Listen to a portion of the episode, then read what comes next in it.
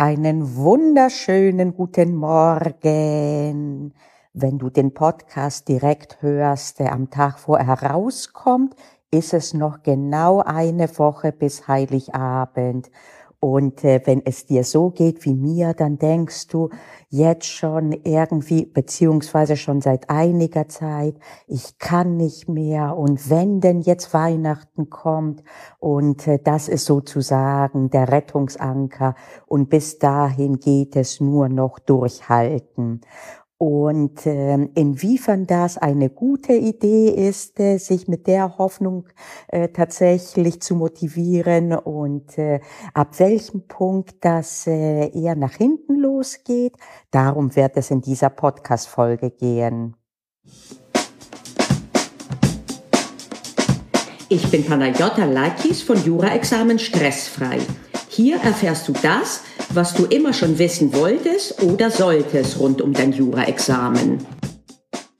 Ja, noch ein bisschen durchhalten, dann wird es besser. Das äh, stimmt insofern jetzt äh, gerade mit Weihnachten, als dann äh, ein paar freie Tage sind, dann ist keine Vorlesung oder sonst, wenn man ins Büro gehen müsste oder was auch immer. Und das ist auf jeden Fall eine Möglichkeit, aber man muss aufpassen, dass man nicht immer in der Zukunft insofern verweilt, dass man sich sagt, ja, wenn denn Weihnachten kommt, dann wird alles okay sein. Einiges wird okay sein, zum Beispiel, dass man dann äh, keine konkrete Vorlesung hat, aber Grundproblem ist äh, meistens nicht konkret die Vorlesung, sondern es sind andere Dinge. Zum Beispiel, dass man äh, sich denkt, oh, eigentlich äh, habe ich das noch nicht alles so drauf, wie ich müsste äh, und die Klausuren Jahren werden irgendwann kommen äh, oder aber äh, insgesamt ist das für mich eine Quälerei äh, oder auch Dinge, die mit Jura gar nicht unmittelbar was zu tun haben, wie äh, ich, äh, ich bin zu wenig draußen, ich esse zu viel oder was auch immer.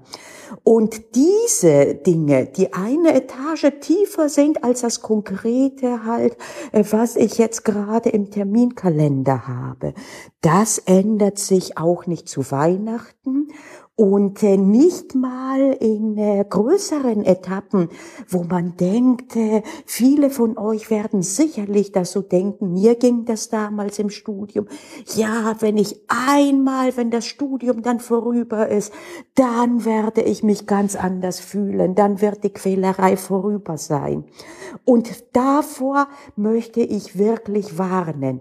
Das heißt nicht, dass man designierend jetzt das ins Negative kehren sollte, nach dem Motto, wozu soll ich das denn alles machen? Das wird, das ist doch eh egal. Nein. Ziele sind gut und sie zu erreichen ist eine große Freude.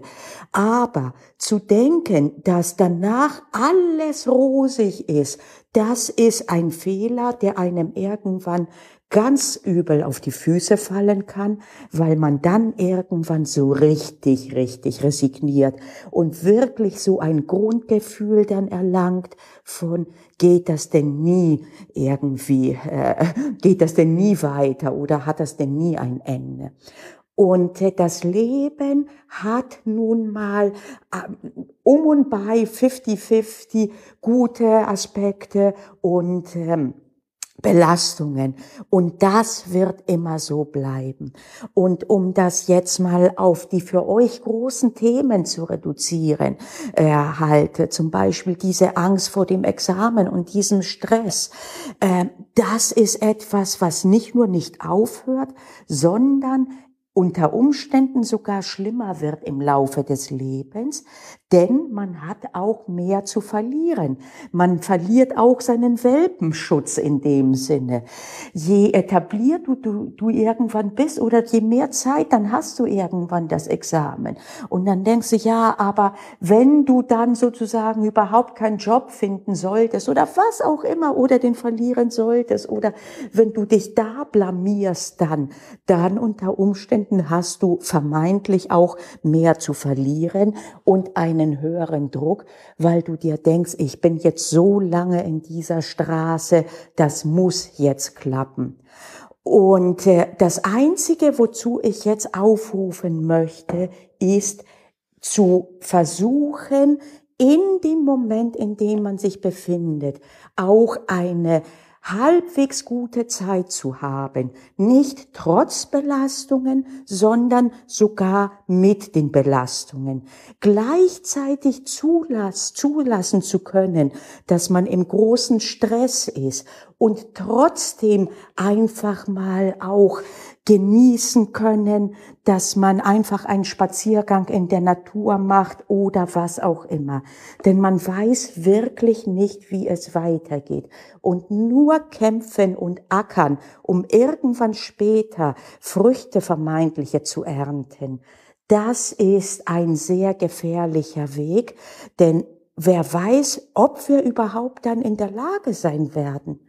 Für mich war ein großes Lehrstück. Ich habe in Bonn in einer Einliegervilla gewohnt und äh, der Hausherr war Unternehmer und hatte mehrere, drei Unternehmen genau genommen. Der ist morgens, wenn ich kurz vor sieben aufgestanden bin, hörte ich, wie der zur Arbeit fuhr. Und äh, wenn ich aufhörte, war der noch lange nicht äh, zurückgekommen am Abend. Und selbst am Samstag und am Sonntag fuhr er in die Firma. Und äh, ich habe mich erinnert, wie der auch mal bei mir unten war. Er wollte mich was fragen. Er hatte einen Brief gekriegt von einem griechischen Geschäftspartner. Und dann sagt er irgendwann so zu mir, hat er gesagt, wissen Sie was, Frau Lakis, alle sagen, ach wie toll und das Haus und Geld und hier und da und niemand sieht, was es kostet. Und äh, eines Jahres, und das war sogar ein Tag wie heute, es war der 17.12., ist ihm die Aorta geplatzt und er ist verblutet und er war tot. Kurz nachdem er 60 Jahre alt geworden war. Und es stellte sich heraus, er hatte sich vorgenommen, er hatte schon in die Wege geleitet, äh, tatsächlich, ähm, wie heißt es, äh, äh, sich zur Ruhe zu setzen und dazu kam es nie. Und da habe ich mir gedacht, okay, wäre vielleicht auch nicht ein bisschen mehr Lebensqualität vorher gegangen, nur auf den einen Punkt tatsächlich äh, hinzuleben und auszuhalten, das ist ein Wabonspiel, das kann gepflegt nach hinten losgehen. Mit anderen Worten, lange Rede, kurzer Sinn.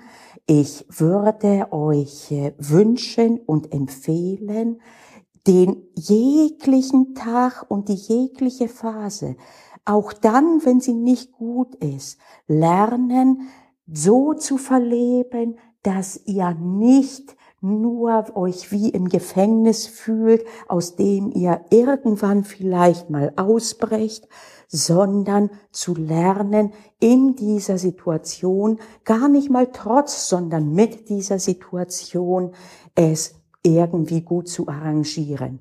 Noch einmal, das ist ganz wichtig, damit predige ich nicht einen Chaka-Optimismus nach dem Motto, egal was passiert, ich bin immer fröhlich und ich bin immer glücklich. Nein, willst du glücklich sein, wenn gerade eine geliebte Person gestorben ist? Ganz sicherlich nicht.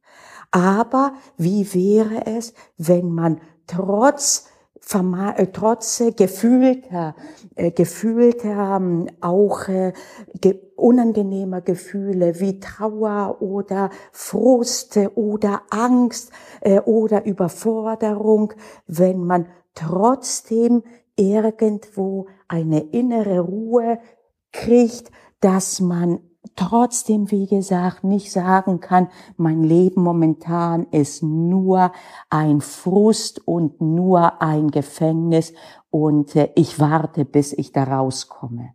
Denn letztlich und äh, was noch dazu kommt, ist, sollten die Probleme, sollte man nicht in der Lage sein, heute auch etwas Schönes zu sehen, das ist ja eine Eigenschaft, die nimmt man mit auch in der späteren Situation. Und dann werden sowieso, es werden neue Probleme kommen und äh, es werden auch äh, andere Probleme kommen, aber vor allen Dingen diese Einstellung, dieses, äh, es irgendwann kommt ein besserer Tag, die wird uns dann begleiten. Also in diesem Sinne selbstverständlich hoffen, selbstverständlich darauf hinarbeiten, zum Beispiel das Examen auch mit möglichst sehr guter Note zu erlangen, aber in der Zeit bis dahin nicht vergessen, dass das Leben jetzt ist und dass es sich jetzt nicht nur lohnt, sondern einfach nur ja gar nicht anders, anders äh, gut ist für einen, als jetzt bereits zu genießen und zu leben. Und genießen heißt nicht überhaupt keinen Druck haben. Im Gegenteil, das kann man nicht trotz, sondern mit der Lage. Man kann gleichzeitig sagen, ich bin absolut geknickt oder ich bin frustriert oder ich habe Angst oder ich bin überarbeitet. Und da gibt es eine reaktive Weise, das zu sagen äh, und zu empfinden nach dem Motto, ich bin und das ist von außen und ich kann nicht mehr und ich, eines Tages wird es aber anders werden. Und es gibt auch die Art, einfach gut zu dir zu sein. Stell dir vor, das, was du gerade durchlebst oder was du gerade empfindest und dich belastet, wenn das deine allerbeste Freundin oder dein allerbester Freund oder einfach deine liebste Person äh, durchleben würde, was würdest du sagen? Du würdest sagen, komm mal her, komm mal her, ich mach dir einfach, ich mach den Kakao oder einen Kaffee oder was weiß ich. Komm mal her, ich halte dich einfach und ich streichel dich einfach mal. Und das kann man auch für sich selbst machen. Diesen liebevollen Kakao oder den Kaffee, den kann man für sich selbst machen. Sich selbst umarmen ist etwas schwieriger, wobei es da tatsächlich eine Technik gibt, auch sich selber zu streicheln äh, halt und äh, festzuhalten, zum Beispiel äh, die Hand einfach auf dem Bauch zu halten, wenn man äh, ganz, ganz äh, gestresst ist. Aber das sind andere Dinge, darum geht's hier nicht. Wie gesagt, ich wollte euch einfach nur mitgeben, dass ihr aus dieser Haltung, halte durch, es kommt ein besserer Tag, insofern rauskommt, dass ihr euch sagt, ja, ich halte durch und Weihnachten wird kommen und ich werde das genießen, aber bereits jetzt werde ich das Leben, mein Leben ist jetzt und jetzt gilt es auch, gut zu mir selber zu sein. In diesem Sinne einen wunderschönen Tag und bis nächste Woche. Gefallen dir die Podcast-Folgen, aber vor allem die Art, wie ich an Jura rangehe? Dann sind deine nächsten Schritte völlig klar. Schritt eins: trag dich ein für den Newsletter, denn in ein paar Tagen werde ich mit meinem Mitgliederbereich online gehen und dann erfährst du das zuallererst. Wo du dich eintragen kannst, das ist kurse.juraexamen-stressfrei.de slash newsletter. Ich wiederhole kurse.juraexamen-stressfrei.de slash newsletter. Ich hoffe bis ganz bald.